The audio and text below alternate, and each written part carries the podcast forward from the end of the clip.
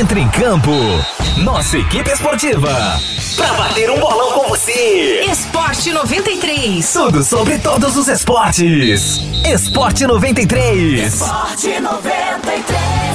Fala aí pessoal, beleza? Segunda-feira, 19 de outubro, aqui o trabalho segue a todo vapor. Chegou a hora de ficar por dentro das notícias do mundo esportivo. Eu sou Rafael Lima e o Esporte 93 está no ar. Esporte 93. A gente começa a semana com notícia boa para o futebol amador de Roraima.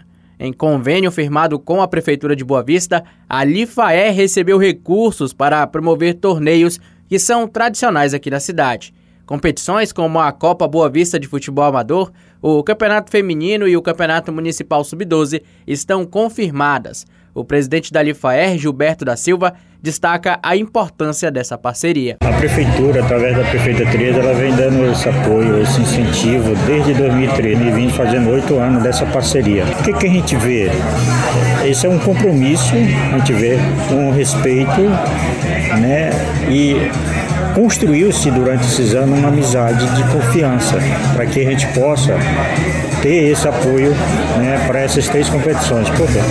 E essa parceria é uma forma de incentivar o futebol amador. Ao todo, a prefeitura vai repassar cerca de 425 mil reais. Somente em premiações, a Lifaé vai pagar 230 mil reais distribuídos entre todos esses campeonatos. O restante do valor repassado será investido na compra de materiais esportivos como bolas, redes, troféus, medalhas e também o pagamento da arbitragem.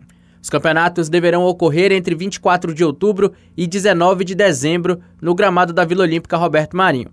Está previsto a participação de 48 equipes, inclusive de outros municípios, como, por exemplo, Caroebe, Alto Alegre, Cantá e Bonfim. Vale destacar que desde 2018 a prefeitura igualou os prêmios entre as categorias feminina e masculina, uma forma de valorizar a participação das mulheres no esporte. Esporte 93. E nesse fim de semana também teve Série D do Campeonato Brasileiro, viu? No sábado, o Baré foi até São Luís enfrentar o Juventude do Maranhão pela última rodada do primeiro turno e tivemos mais um empate. Os gols saíram todos na primeira etapa. Pelo lado do Juventude, Índio Potiguar aproveitou uma boa trama de Kleber Pereira após a cobrança de um lateral e só teve o trabalho de empurrar tranquilo para abrir o placar da partida aos 13 minutos.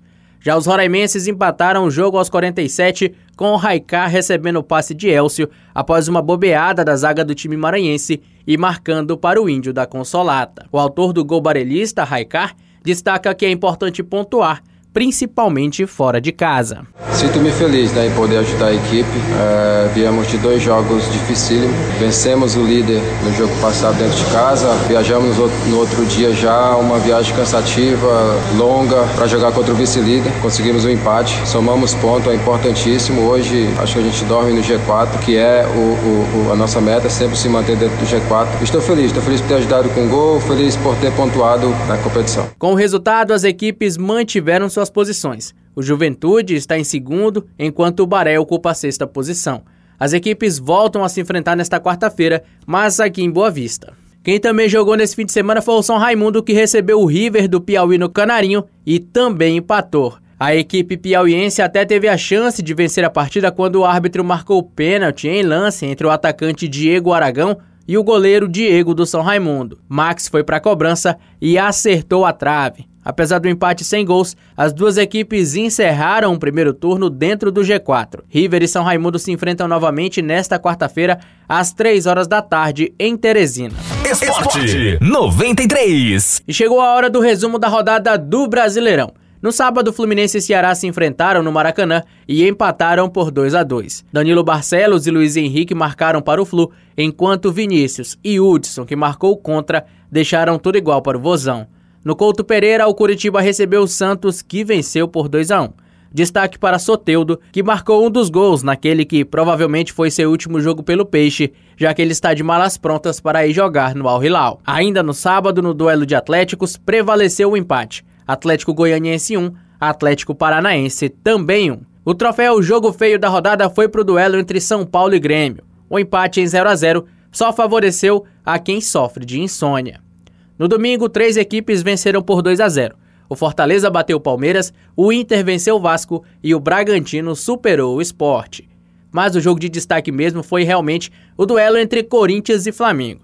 Na arena, a equipe carioca não teve dó do timão. O ex-técnico rubro-negro, Jorge Jesus, vai te contar de quanto que o Corinthians perdeu. Um é casual. Dois pode ser, aconteceu. Cinco. Cinco. Bom, e com o placar marcando 5 a 1 a torcida do Corinthians já tava daquele jeito. Acaba, pelo amor de Deus! Acaba, pelo amor de Deus! Acaba! Com o resultado, o Timão continua com 18 pontos, apenas dois pontos da zona do rebaixamento. Completam a rodada hoje Botafogo e Goiás e Bahia e Atlético Mineiro. Esporte 93. Ouvinte, é isso. O programa de hoje fica por aqui, mas relaxa que amanhã a gente está de volta. Lembrando que o Esporte 93 já está disponível no Spotify e também no Deezer. É só pesquisar Rádio 93 FM RR. A produção deste conteúdo é da nossa central de jornalismo. Eu sou Rafael Lima para o Esporte 93.